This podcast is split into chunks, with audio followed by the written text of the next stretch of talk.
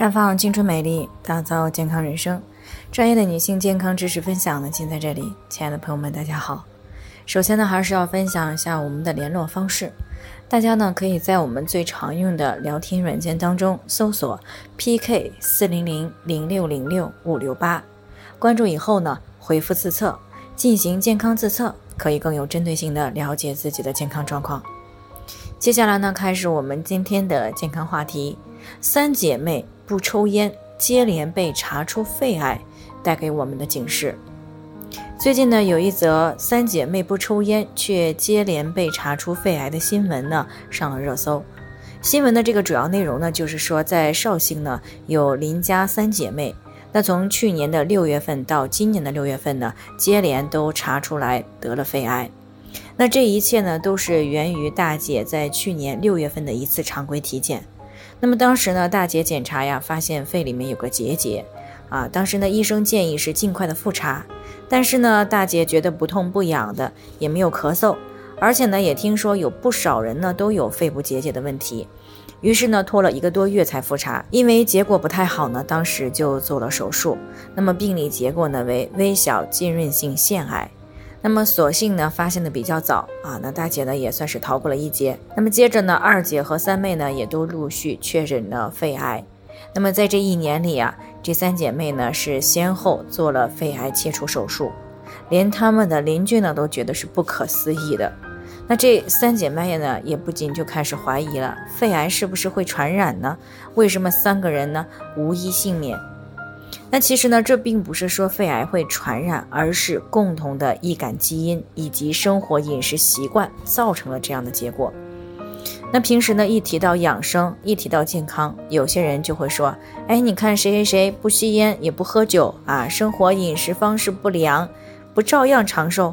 你看那个谁谁谁天天养生，不还是早早的就离世了？”从而呢，以此来否定养生在于预防疾病方面的重要作用。其实呢，之所以有这样的现象呢，是因为基因差异的一个存在。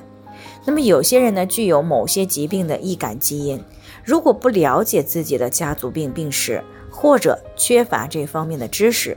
而生活当中呢，又恰好具备了这种疾病的高危行为的习惯，那么和其他人相比起来呢，更容易得这种疾病。邻家三姐妹呢，就是属于这样的情况了。因为呢，肺癌并不是只有吸烟这一个高危因素，像接触了石棉、二手烟，还有经常近距离的使用清洁不到位的加湿器，以及经常做饭而且油烟比较大，那么时间长了都有可能对肺部造成影响。那如果又存在易感基因，那么自然就容易出现邻家姐妹的这种情况。而有些人呢，在某些方面的基因呢是更为强大的。只是有极个别的不良习惯，其他方面的习惯都还不错，这样呢就出现了个别人虽然有不良习惯，但是仍然长寿的原因所在。但是这个呢只是极少数人，临床上的大数据呢也告诉我们了，不良的行为习惯确实容易导致健康问题。但是谁也不知道自己是否存在易感的基因。那如果我们想当然的觉得啊自己在很多方面的基因都很强大。从而呢，就去放纵自己的一些不良行为习惯。那么，如果不幸拥有了易感基因，那么十有八九就可能会早早的中标。